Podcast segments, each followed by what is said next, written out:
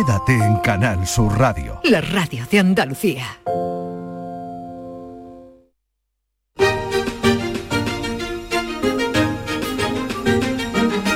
En Canal Sur Radio, Días de Andalucía, con Carmen Rodríguez Garzón.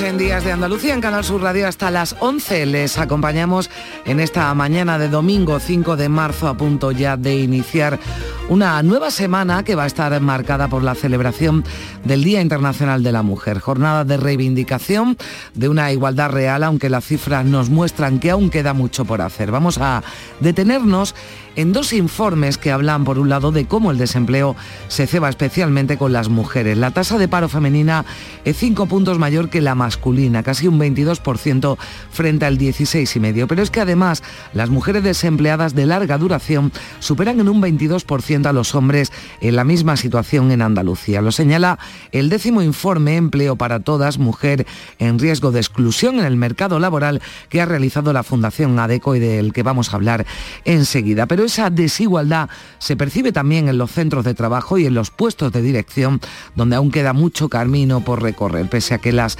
empresas de más de 50 empleados están obligadas a contar con un plan de igualdad, no es una prioridad para las compañías, es lo que dicen las propias directivas, según un estudio que ha realizado esa y del que también nos vamos a ocupar aquí en Días de Andalucía.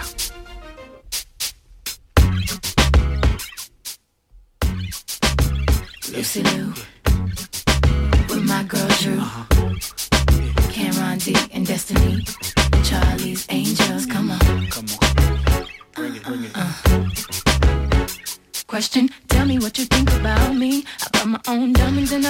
iremos a Málaga, el ayuntamiento ha preparado y tiene ya en marcha numerosas actividades para conmemorar el 8 de marzo. Y hemos quedado también con una compañera de esta casa de Canal Sur Radio, Mercedes Gutiérrez Bueno, que ha presentado su libro La Practicante en la Feria del Libro Feminista de Sevilla y después nos va a contar quién, quién es, quién fue Rosa Ríos, que es la protagonista de ese libro, La Practicante.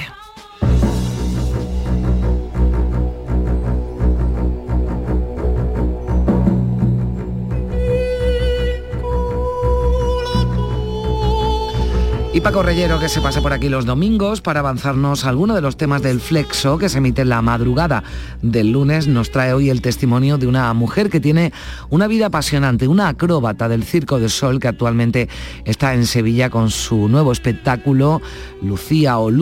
Con Manuel Navarro además nos iremos a Alicante que prepara ya una gran exposición en su Museo Arqueológico sobre los guerreros de Xi'an, con piezas procedentes de China y que se prevé que sea una de las muestras con más repercusión internacional este año 2023.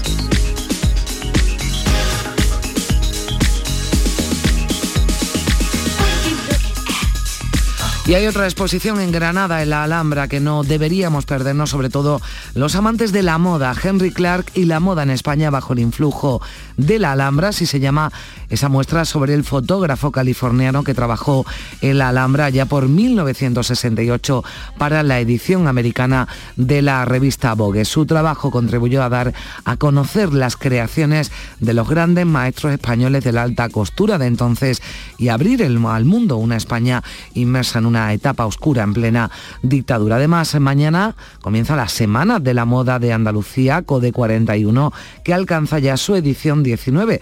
Uno de sus responsables nos hablará de los desfiles y otras actividades que se van a desarrollar desde este lunes en Sevilla.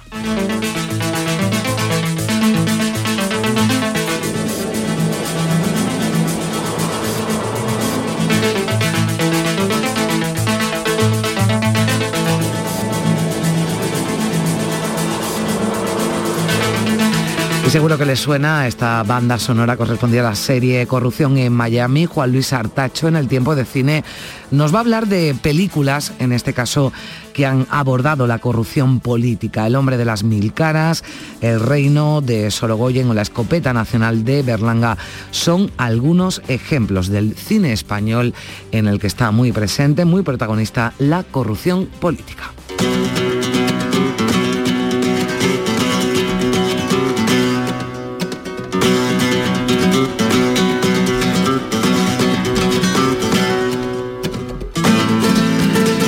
Terminaremos eh, como cada domingo con flamenco, con Lourdes Galvez, con la que hoy vamos a recordar a uno de los grandes, a Paco de Lucía. Ya saben que este programa no sería posible sin el equipo que lo conforma, María Chamorro y Primi en la producción y a los mandos técnicos Pedro Luis Moreno y José Manuel Zapico.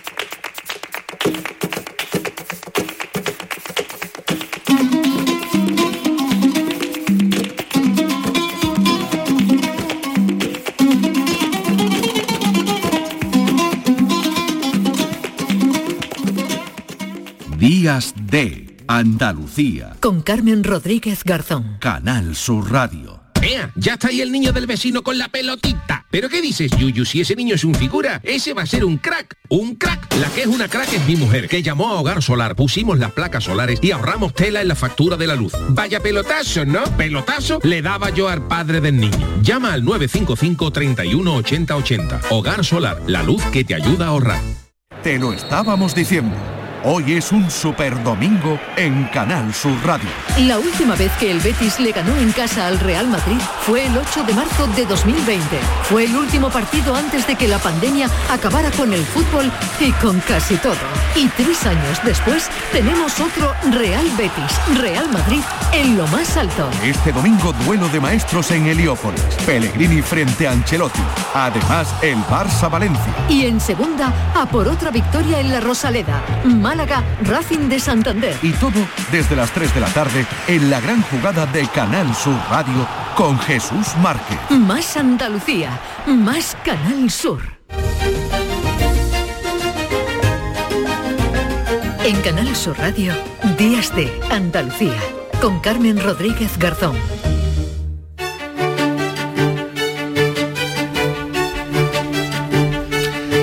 Se acerca ya el 8 de marzo, el Día Internacional de la Mujer, y en Días de Andalucía hablamos este domingo de la situación laboral de las mujeres andaluzas. El décimo informe Empleo para Todas, Mujer en Riesgo de Exclusión en el Mercado Laboral, que ha elaborado la Fundación ADECO y que nos deja conclusiones nada positivas, porque fíjense, las mujeres desempleadas de larga duración superan en un 22% a los hombres en la misma situación en Andalucía. En concreto, de las más de 327.000 personas que llevan más de un año buscando empleo en nuestra comunidad, 180.000 aproximadamente son mujeres, 147.000 hombres. Además, la tasa de paro femenina se encuentra más de 5 puntos porcentuales por encima de la masculina, una variación que demuestra que siguen teniendo las mujeres más dificultades para encontrar un puesto de trabajo. Saludamos ya a esta hora a Noelia Fernández, gestora de proyectos de la Fundación ADECO Andalucía. Noelia, ¿qué tal? Muy buenos días. Hola, buenos días. Bueno, ha habido avances y eso hay que reconocerlo y hay que, y hay que celebrarlo pero aún queda mucho camino, sobre todo atendiendo a, estos datos, ¿no, Noelia? Efectivamente, hay datos positivos que, podemos destacar, pero sí hay que seguir trabajando en, la línea de la empleabilidad de estas mujeres, sobre todo, pues bueno, eh, mujeres y las que se encuentran en situación de vulnerabilidad, ¿no? Como mm. son las mayores de 55, que son las que, las que se enfrentan a mayores problemas a la hora del acceso al mercado de trabajo y también a mujeres con discapacidad, víctimas de violencia de género y a las familias monomarentales. Mm. Eh, esas mujeres, ¿no? esos colectivos que nos nombrabas todavía ¿no? tienen más dificultad para acceder al, mercado laboral, esa eh, cronificación, ¿no? entiendo, de desempleo les afecta más a ella, porque todavía, ¿no? Entiendo también que por parte de las empresas hay ciertos prejuicios, ¿no? Para, para contratar a estas mujeres. Exactamente. Y también eh, otro de los problemas es que además del problema del acceso al mercado laboral, se encuentran paradas de larga duración. Entonces, pues aquí sí que hay que hacer unas medidas ¿no? en los procesos de selección que no sea un descarte automático por, por edad o por alguna situación personal. Mm. Claro, además hay otros factores, ¿no? Que, bueno, además de, no encontrar un, puesto de trabajo con todo eso que conlleva ¿no? a estas eh, mujeres, sobre todo a las que llevan mucho tiempo ya eh, en esa búsqueda de, empleo, disminuye su autoestima, también sus condiciones económicas va empeorando, es decir, hay una, una serie de factores ¿no? también que perjudican a estas mujeres, ¿no, Elia? Efectivamente. Eh, cuando se alarga el reto de conseguir empleo a largo plazo, pues bueno, pues ven afectado eso, pues su, autoestima, las condiciones económicas para salir adelante y bueno, ya en familias de colectivos vulnerables eh, se ven afectados también otras otras líneas. Claro, mirando los datos también, no solo de desempleo, también de empleo, ¿no? Los eh, 3 millones, ¿no? 200.000 personas que tienen empleo en nuestra comunidad el porcentaje ¿no? todavía entre mujeres y hombres también eh, se aprecia, ¿no? Diferencia 55,4 los hombres, el 44,6 las, las mujeres. Todavía estamos lejos, ¿no? Aunque, diga, aunque decíamos al principio que ha habido avances de eh, alcanzar ¿no? esa igualdad laboral también entre mujeres y hombres. Sí, estamos lejos de, conseguirlo por, bueno, existe, sigue existiendo la brecha salarial, eh, la mayor dificultad ¿no? del acceso a mujeres en puestos directivos. Eh, hay mujeres que trabajan en sectores peor remunerados y bueno, también la, maternidad y, empleos de, media jornada. Eh, comparando distintos informes, ¿nos puedes apuntar en qué hemos mejorado? Lo digo para quedarnos también con algún dato, con algún dato positivo. Sí, pues mira, como dato positivo a destacar, pues ha disminuido el empleo en el año 2022 de las mujeres desde 35 a 55 años. De esta franja de edad se está viendo disminuido y son más las que están activas en el mercado de, trabajo. Hay que seguir trabajando en esta línea, pero bueno, como dato a destacar, podemos decir que un poco se ha mejorado respecto a los años anteriores. Mm. Eh, eh, Noelia, ¿cómo está Andalucía con respecto al resto del país? Bueno, pues al resto del país está eh, actualmente eh, estamos mejorando. Eh, mm, sí, veo por ejemplo aquí que el, hay un 30% ¿no? del número total de, ocupadas, el 24% en Andalucía, es decir, todavía estamos lejos, pero vamos, vamos mejorando ¿no? con esos, con esos datos. Y la brecha salarial, que, que pasamos por encima, pero que también es un asunto, ¿no, Noelia, que no termina de resolverse?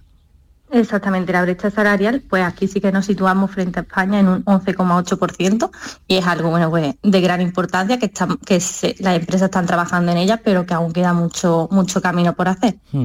Eh, y que desde la Fundación ADECO entiendo que cuando se realizan estos informes se sacan conclusiones y se, se elaboran también recomendaciones, consejos, ¿no? Eh, propuestas para, para, para, seguir mejorando estas, estas cifras. Cuéntanos.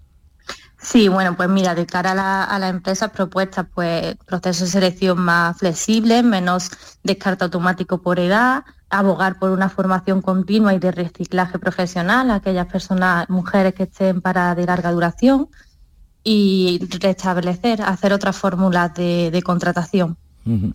Pues Noelia, eh, esperamos que en el undécimo informe, este era el décimo, tengamos todavía mejores, mejores datos y sigamos avanzando para que la igualdad real que, se busca, ¿no? ahora que se acerca el 8M, se traduzca también en la igualdad laboral. Seguro que así andaremos y recorreremos muchos pasos que todavía quedan por recorrer. Muchísimas gracias por, por estar con nosotros. Un saludo.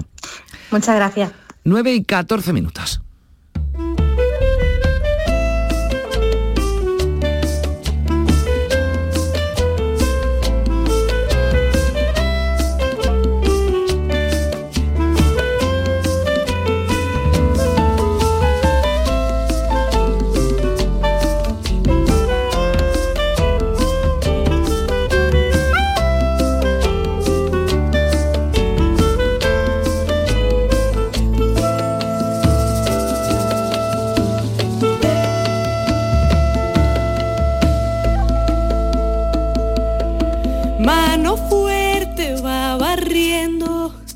Pone leña en el fogón. Mano firme cuando escribe una carta de amor. Manos que tejen haciendo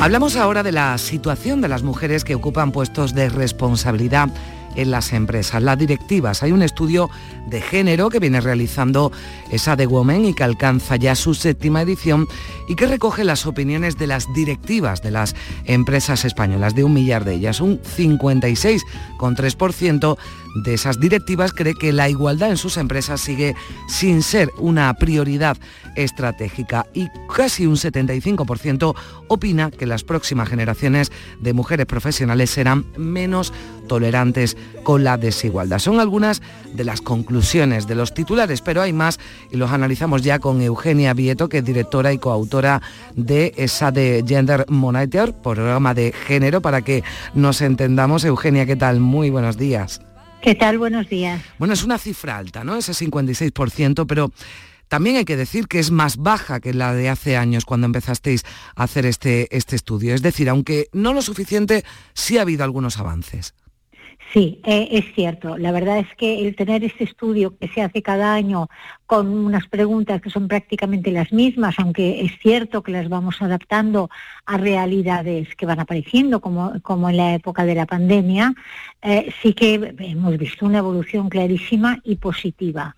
Entonces, respecto a este primer porcentaje que tú dabas, Mm. eh, de, que, de que el 56% no es todavía una prioridad estratégica, lo que sí ha aumentado es que la cuestión de la igualdad de género aparece en la estrategia del 75% de las empresas. O sea, en la estrategia está. Hmm. Lo, lo- lo que sucede es que no aparece como una prioridad, no aparece como una de las prioridades que persiguen las empresas.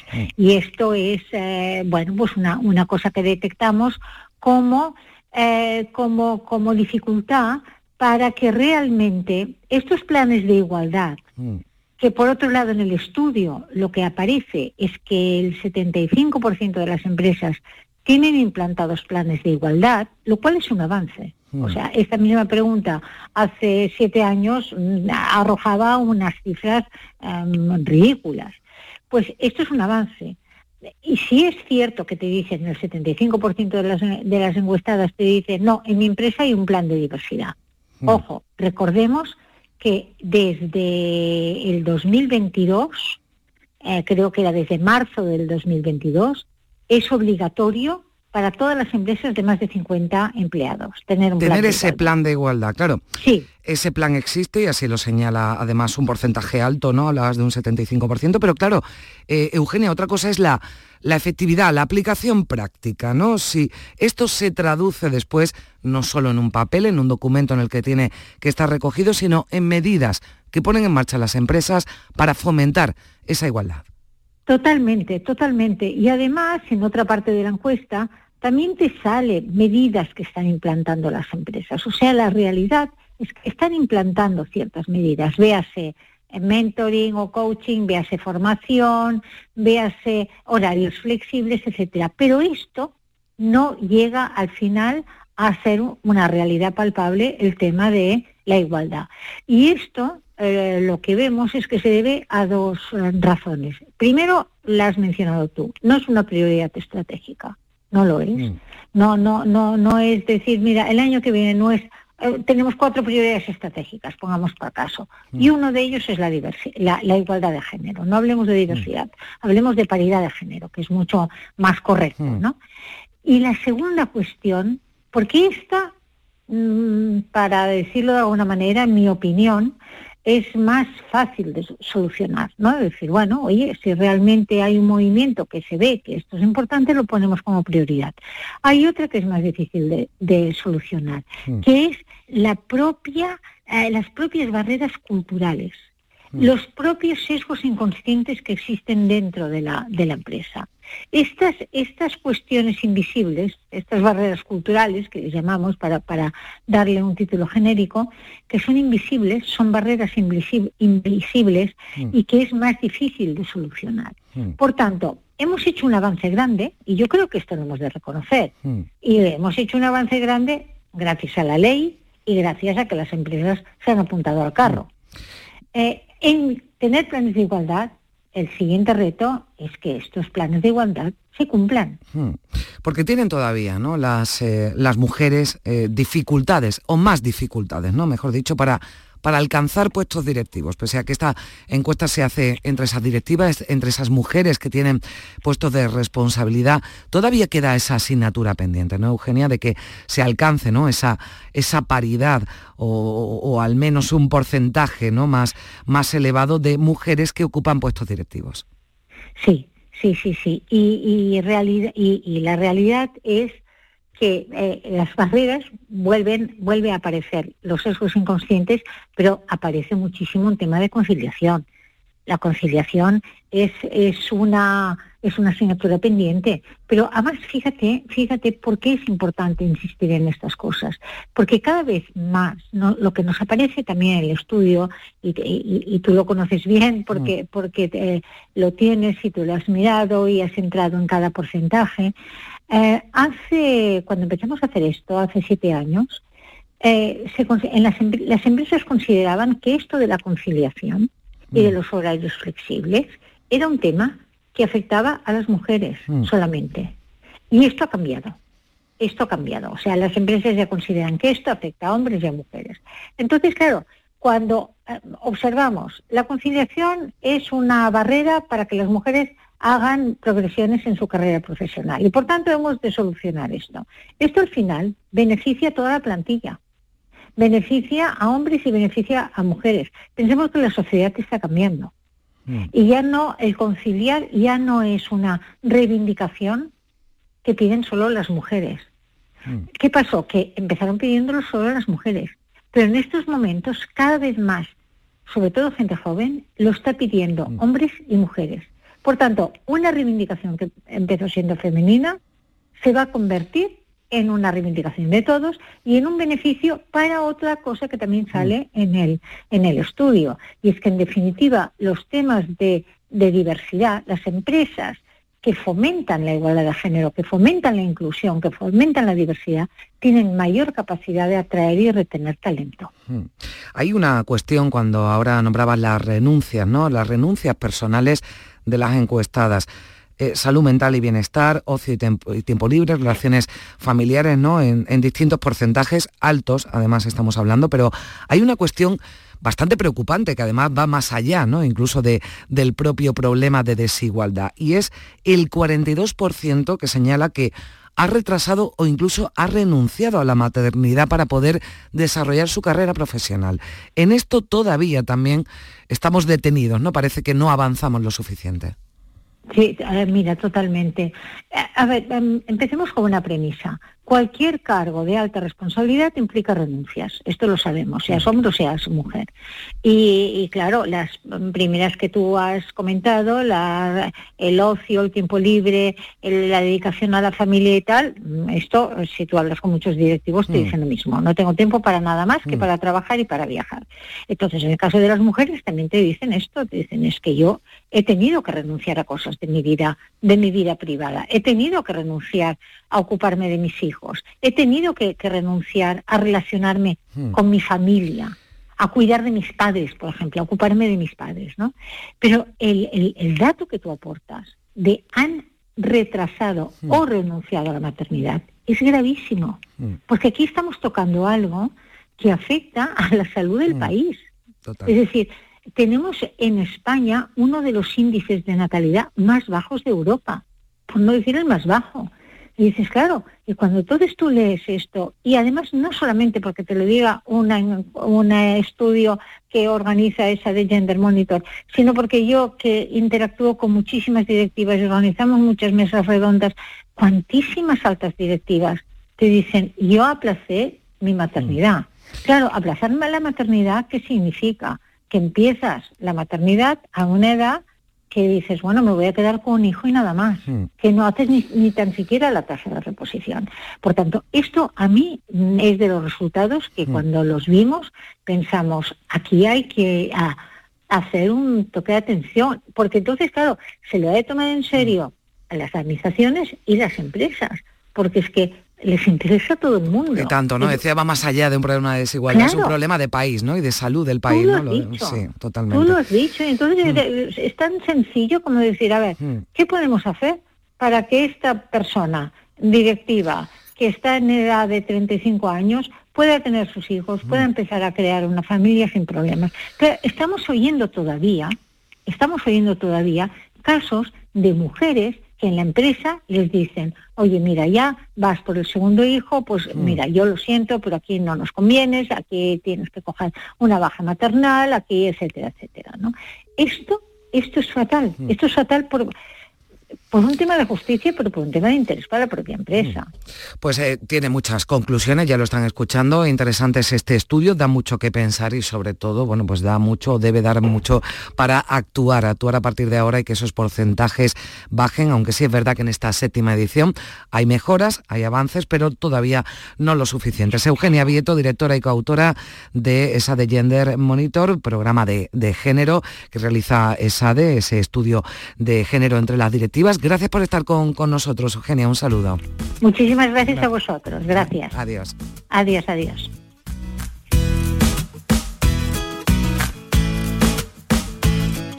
Me voy a disfrazar de supermujer con un corazón de piedra. Si vuelves por aquí. Y aunque no sea verdad, voy a presumir, diré que me siento entera y me acabas de partir. Ah, que todo va genial, que ha sido fácil, que a mí disimular se me da muy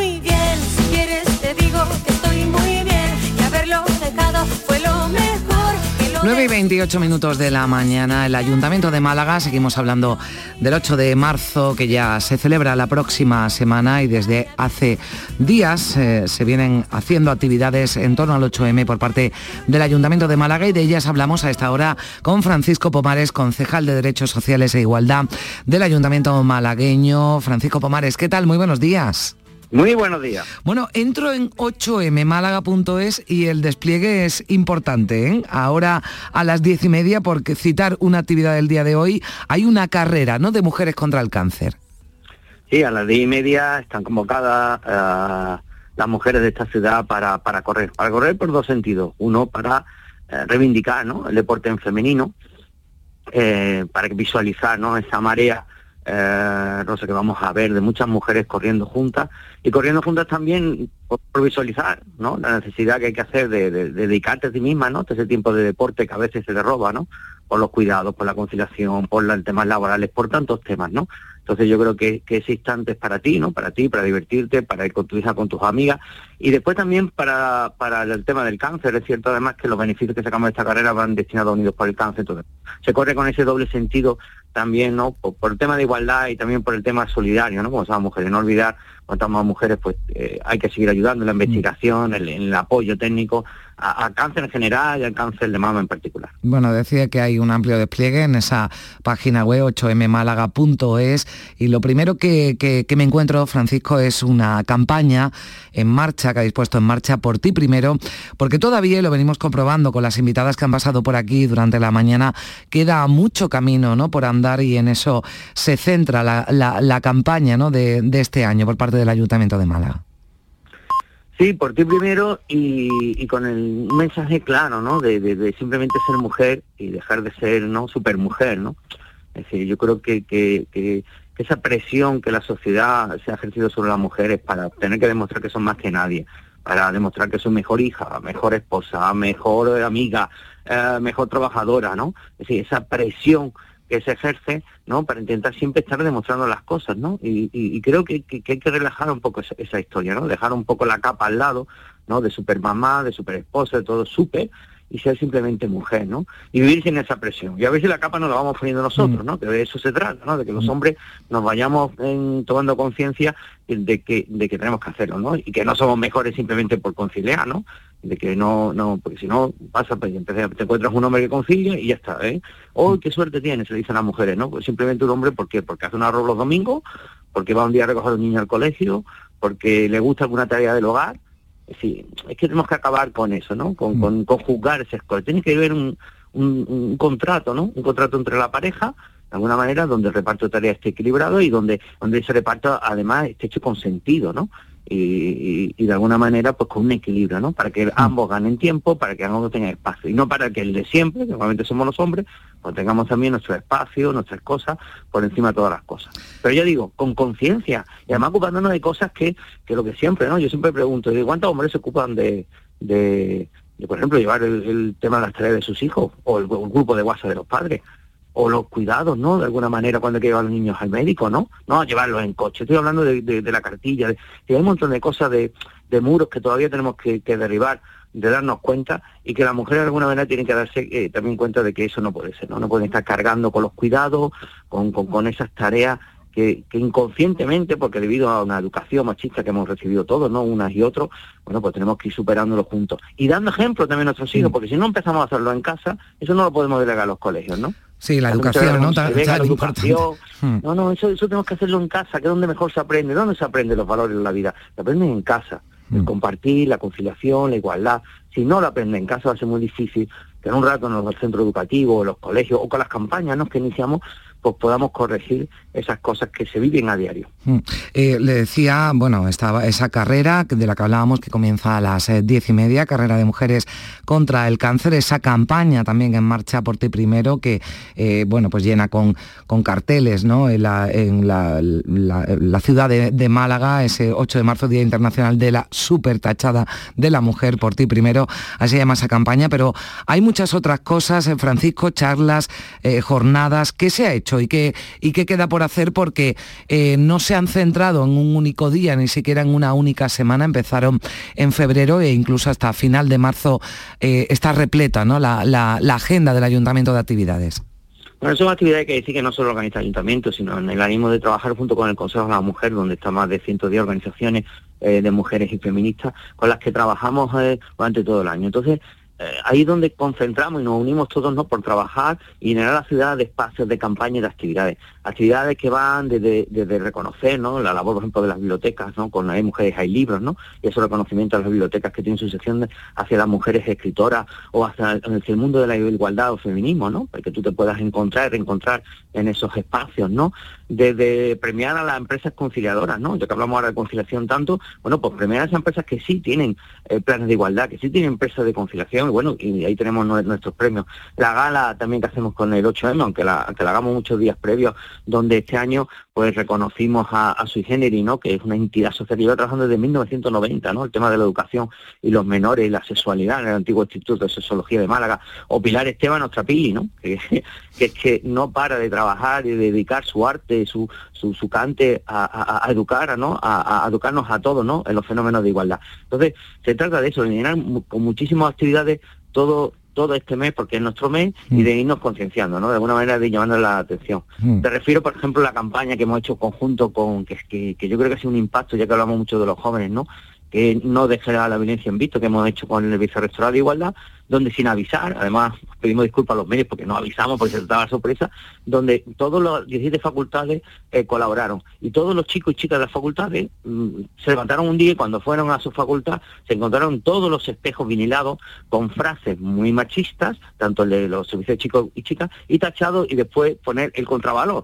De esa mm. manera fue una campaña donde todos los chicos de la universidad, todos y todas, porque al final todos tienen que pasar por el servicio, una jornada, tienen que pasar, se vieron reflejados en sus espejos, pues esta campaña campaña además muy fuerte, además con Mm. un mensaje muy fuerte, trabajado además con los propios chicos de la universidad, con un grupo de chicos para que el lenguaje no era nuestro lenguaje, sino el lenguaje ahora mismo de los chicos, incluso el lenguaje que se utiliza en las redes, pues se vieran reflejados. Ha tenido mucho impacto, además mucho impacto positivo y además ahí está justamente en la universidad investigando, ¿no? Tanto que nos quejamos de la violencia de los jóvenes, ¿no? Bueno, pues cómo está afectando esta campaña, si le está dando impacto o no.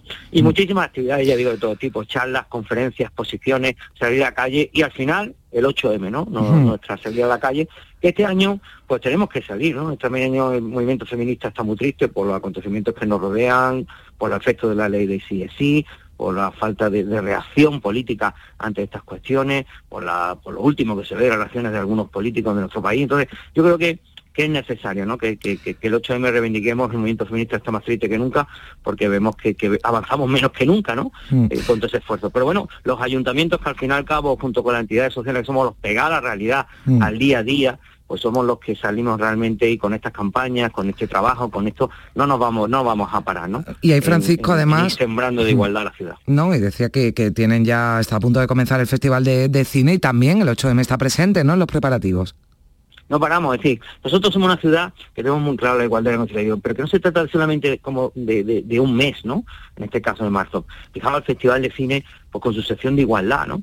Es decir, con, con- con las ventajas dedicadas a, a- esa sección, que es muy querida, donde se presentan miles de trabajos y de alguna manera se, se trabaja todo el año para que el cine, que además es un espejo realmente donde poder denunciar, donde poner poder en valor, pues no solo estos temas de la violencia, del feminismo o del machismo, sino incluso la labor de, de silenciado que en el mundo del cine, ¿no? Que también sigue siendo, ya lo vimos hace poco, ¿no? Por desgracia en algunos de los premios, ¿no? Es decir, el mundo del cine eh, todavía tiene mucho arraigo machista, ¿no? Es decir, eh, ¿dónde está el papel de, las mujeres en el cine que no se lo sean las actrices, ¿no? Hablamos de, la- de las directoras, de ese, de ese trabajo que hay que hacer en todos los sectores, el mundo del cine también, ¿no? Pero poniendo en valor, ¿no? A las mujeres directoras, a, esas películas, a esos cortos que, bueno, pues cada vez más va avanzando, pero aquí hay que empujando. Pues nosotros fuimos pioneros, ¿no? En tener una sección de igualdad dentro del Festival de Cine, que ha tenido mucho empuje, el que además dirige Mabel Lozano, que sabéis que es una activista justamente del movimiento feminista y de, y de, de la lucha, ¿no? De alguna manera por los valores y por la igualdad de oportunidades. Bueno, pues mm, vamos ganando de alguna manera esos espacios y esas conquistas que vamos viendo esos cambios, ¿no? Cual también nos alegra viendo que nuestro trabajo, pues al final va teniendo resultados. Bueno, 8mmálaga.es, yo lo, eh, lo insisto porque bueno, la, la página tiene muchas actividades, todas, algunas de las que nos ha dado tiempo a hablar, otras no, pero incluso también tienen una playlist musical en la que suena, por ejemplo, esto.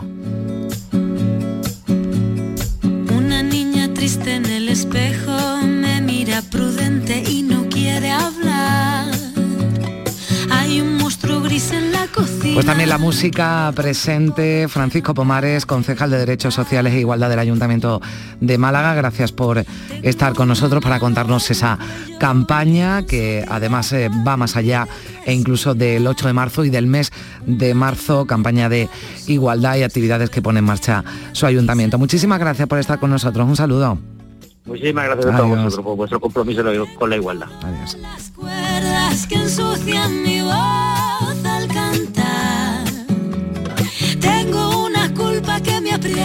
Se posa en mis hombros y me cuesta andar. Pero dibujé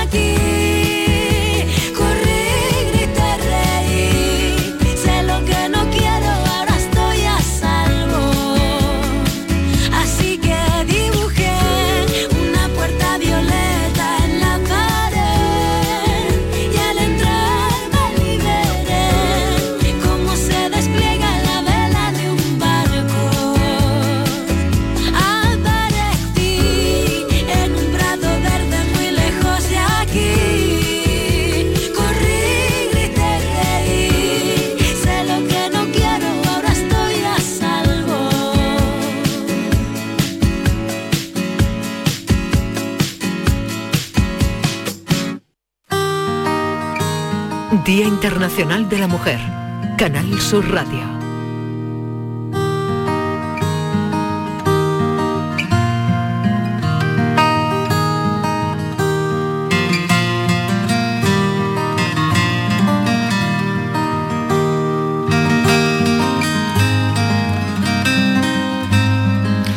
Y 41 minutos de la mañana en Sevilla, en el marco de la Feria Feminista del Libro, se ha presentado la primera novela de nuestra compañera Mercedes Gutiérrez Bueno, La Practicante.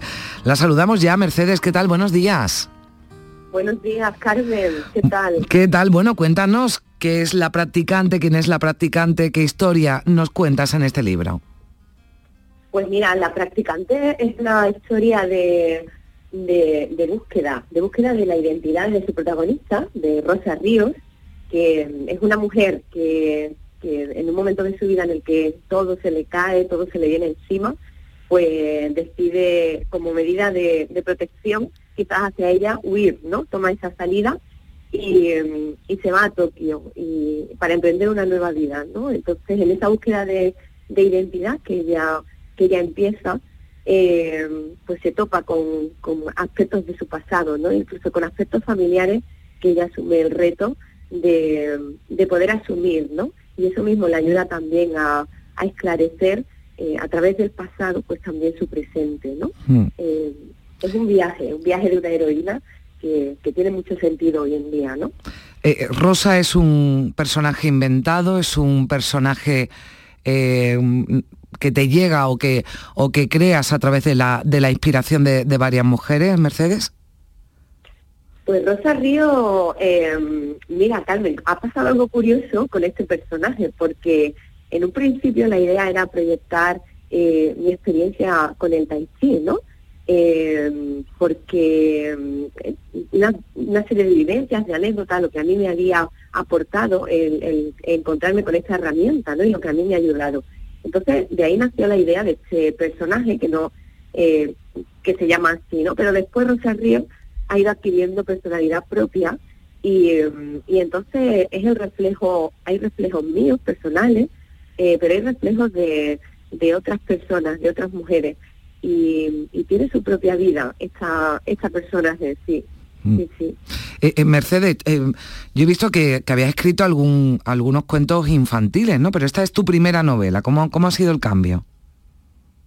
Pues mira, eh, así es, Carmen, comencé con cuentos cuando, cuando nacieron mis hijos, el- con el primer embarazo fue, lo cuento a veces, ¿no? Es como que surgió una bola de letras que estaba ahí retenida y empecé a tirar de ese hilo y lo primero que salieron fueron cuentos, ¿no? Quizás por esa etapa de mamá. Eh, ahora que ya son un poquito más mayores, eh, sí que surgía ahí esa necesidad, ¿no? De escribir algo eh, más desde lo adulto, ¿no? Quizás también un poco más desde mi madurez como, como escritora, ¿no? Para mí ha sido un salto del cuento a la novela eh, desde ahí, ¿no? Y también desde una necesidad de compartir quizás pues cosas desde la adulta, ¿no? Que, que, que era, ¿no? Has soy, pasado, claro. mm, Mercedes, por la, por la Feria del Libro Feminista, que alcanza su segunda edición.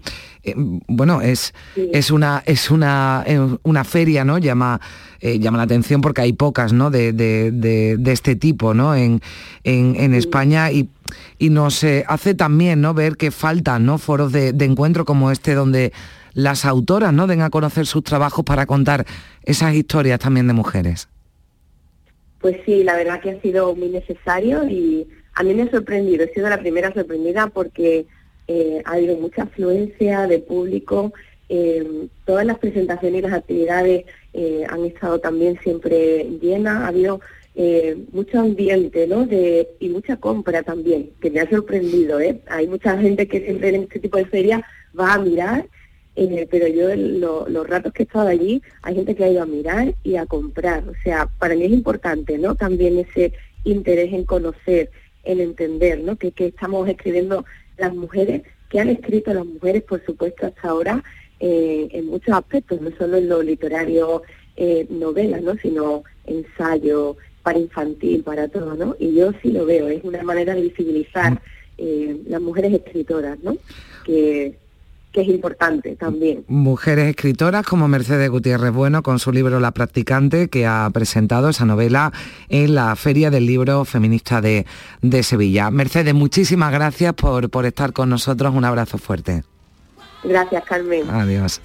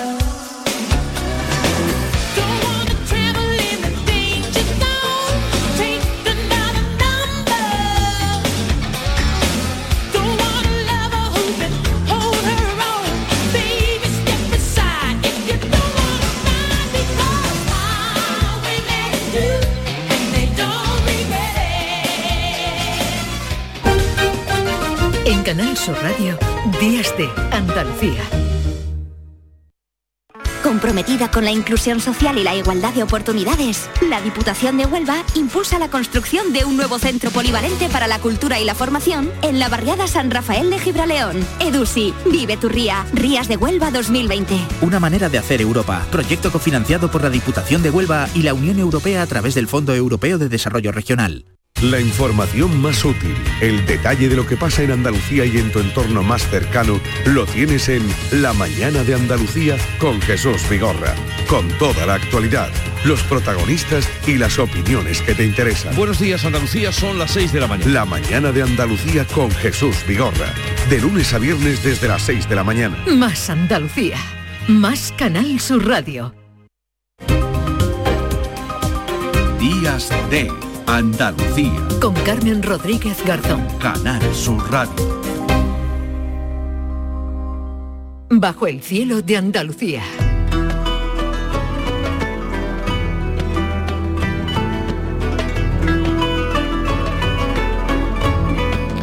Nueve y 48 minutos, saludamos ya a Manuel Navarro. Hola, Manuel, ¿qué tal? Buenos días. Buenos días, Carmen, ¿qué, tal estás? Bien, ¿y tú cómo estás?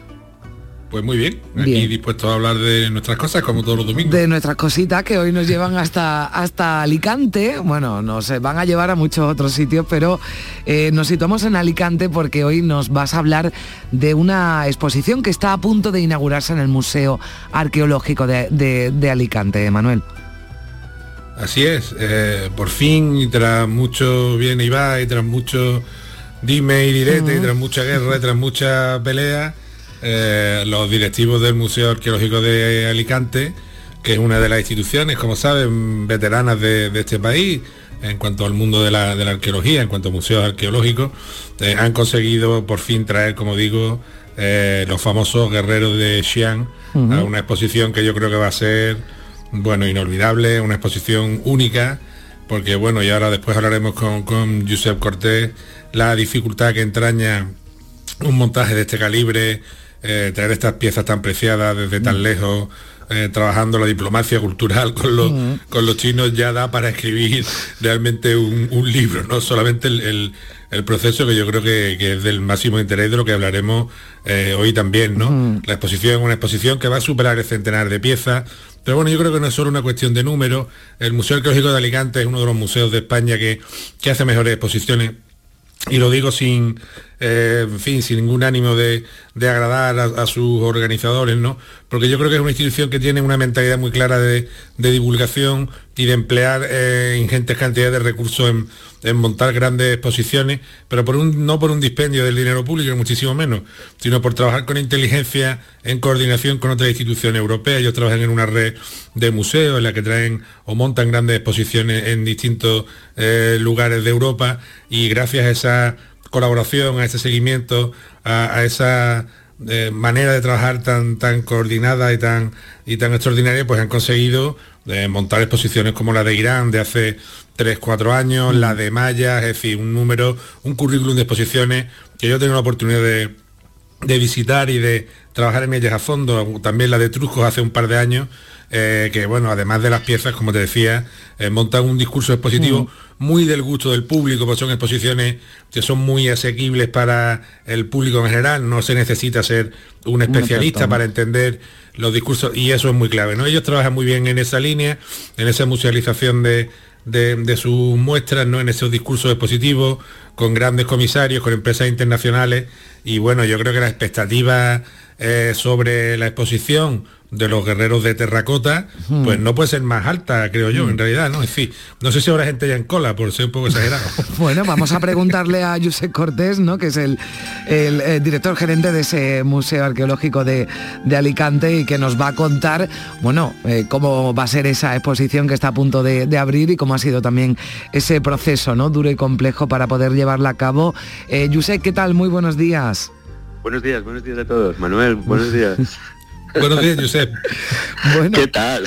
Bueno, ha sido complicado, pero ya eh, te escucho, Josep, reír, o sea que ya algo más, algo más tranquilo. Decía Manuel que igual había gente en la puerta. Yo no sé si tanto, pero seguro que hay mucha expectación ¿no? en, en, Alicante ¿no? y seguramente en todo el país por, por ver esta exposición. Cuéntanos un poquito, qué es lo que vamos a poder ver. Bueno, eh, no sé en realidad si, hay gente en la puerta o mi móvil es el termómetro de la gente que pueda ver, ¿no? Porque no, para, no paran de sonar.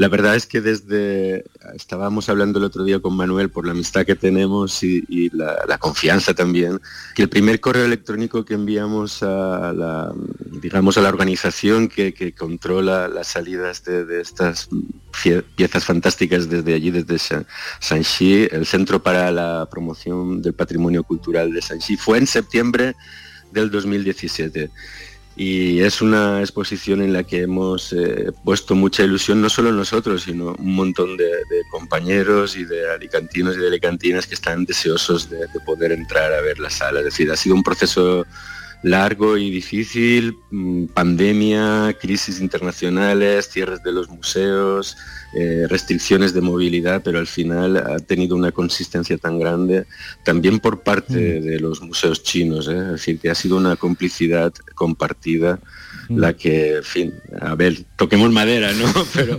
esperamos poderla inaugurar dentro de poco. Bueno, pero, pero ya están las piezas aquí, Josep. No, no, no, no. eso llegan casi el mismo día. están, no, no, están en estos momentos en los procesos de chequeo y de recogida de piezas a nivel interior. Hay nueve museos, nueve, nueve museos los que participan en la cesión de piezas por parte china y en estos momentos están allí con dos eh, arqueólogas y especialistas nuestras chequeando las piezas, haciendo el proceso de embalaje, la firma de actas, las fotografías, etcétera, y luego ya, pues bueno, esperamos que dentro de unos 12 o 15 días estén mm. aquí ya para colocar en salas, porque estos días en el museo son eh, días de, mucha, de mucho trabajo, porque están algo así como unas 30 o 40 personas en el montaje de las escenografías, del suelo, de las luces, de las vitrinas, para que cuando lleguen las piezas esté todo a punto para poderse colocar. Así que ahora está una actividad frenética. Bueno, Manuel, sí. Josep, eh, creo, que trabaja, creo que trabaja con con vosotros el, hermano de una buena amiga, de María Martinón, Marcos Martinón. ¿Qué está haciendo Marcos por ahí con vosotros? Bueno, Marcos está desde, desde el 2018 pilotando el proyecto a nivel de comisariado con, con una escenografía, con unas líneas de, digamos, de, de puesta en sala de las piezas y de or- or- orden a nivel de comisariado de todo lo que es la exposición. Y además, Marcos significó un, un punto, digamos, de confianza con los museos chinos, porque él eh, lidera un equipo internacional de investigación en Xi'an, que lleva excavando algo así como unos 16 o 17 años allí en Xi'an, eh, ha sido premio de ciencias en China por los descubrimientos y, y avances que, que ha hecho en el propio mausoleo del emperador Qin, es decir, él de alguna manera lidera el proyecto en el sentido de eh, aquello más destacado que, ha saltado a los medios generalistas, ¿no? de, establecer y analizar los metales y las armaduras y las, espadas y las piezas y ver cómo hoy en día aún cortan y no es por un- una cuestión de alquimismo o de técnica de, de aquella, de aquella época hace 2200 años, sino por el pH de conservación del suelo que ha permitido que estos elementos eh, a lo largo de, de tantos años se mantengan de alguna manera intactos, no haya habido una acción de corrosiva sobre ellos e incluso hoy en día puedan cortar perfectamente. Es decir, esto es aquello Todavía, que... todavía cortan la espada. decir. Sí, eso, eso es, eso es la, parte más divertida del asunto, más, des- más, ah, más alucinante. Iba a decir igualito que mi cuchillo de jamón, te iba a decir, pero. Sí, porque dices, oye, ¿cómo puede ser 2200 años después que esto vaya así? Bueno, pues esa es una de las partes de, de los hallazgos que el equipo internacional que lidera Marcos. Bueno, Marcos es catedrático de ciencias de la Universidad de Cambridge, es un arqueólogo orensano que, en fin, la, la amistad que tenemos ya, porque hemos sufrido tanto a nivel interno, a nivel de, char- de charlar, oye, habla con este, hoy no, habla con aquel, no, porque aquel, no, porque el otro, ahora le llamo yo. ahora No tiene Bueno, que ser fácil, ¿no. Josep, eh, negociar ¿no? con los museos chinos para poder haber traído eh, o para poder traer, ¿no? Esperemos que lleguen ya en los próximos días esa, esas piezas. Nos contaba Manuel ¿no? También que esto eh, desde 2018, ¿no? Estáis intentando montar esta exposición. Sí, bueno, la verdad es que en este sentido Marcos ha sido un, un punto de confianza porque ya desde, desde como digo, desde hace pues, 15 o 16 años lidera un proyecto internacional allí en Xi'an con las excavaciones y, investigaciones del yacimiento y ha sido un punto de confianza. Los museos son unos museos muy preparados. eh, China ha hecho un desarrollo a nivel cultural y en fin, eh, expositivo y, y de museos brutal.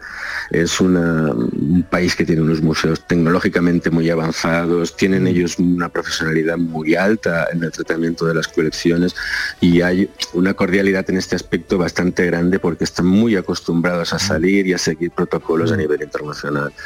¿Qué es lo que ha ocurrido y que ha demorado tanto por este asunto? Pues, fin, la, la pandemia que nos ha trastornado a todos, eh, las restricciones internacionales, la falta de movilidad y luego la decisión final de, de las autoridades chinas a la hora de permitir la salida de las piezas. Pero bueno, todo ha venido a coincidir precisamente porque este 2023 coincide con el 50 aniversario del establecimiento de relaciones diplomáticas entre España y la República Popular China y las autoridades chinas han pillado este proyecto como un poco la bandera del asunto a nivel cultural, ¿no? Entonces eh, sí que se ha facilitado mucho a nivel, digamos, gubernativo que esta feliz coincidencia se haya producido este año. Nos quedamos sin tiempo, Josep, pero 28 de marzo se inaugura. ¿Hasta cuándo Sí, se sí, puede sí. ver para los que nos coge un poquito Hasta más lejos 28 Alicante? Nada, nada, hasta el 28 de enero del 2024. Ay, bien, es hay que estáis todos invitados. Bien, Además bien. suben muchos andaluces al museo. Claro que sí, bueno, además, bueno, pues habrá que ir, ¿no? De Eh, verdad, de verdad, no es Manuel, tú seguro que no te la pierdes.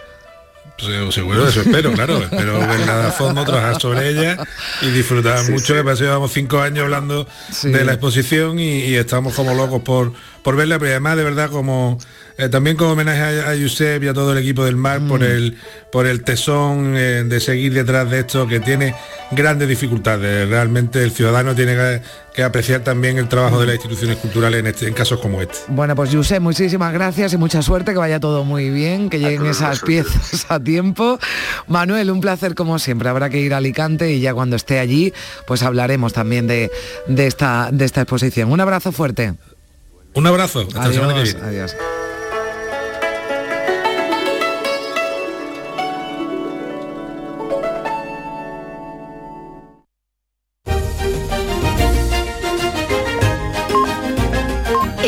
Sur Radio, Días de Andalucía, con Carmen Rodríguez Garzón.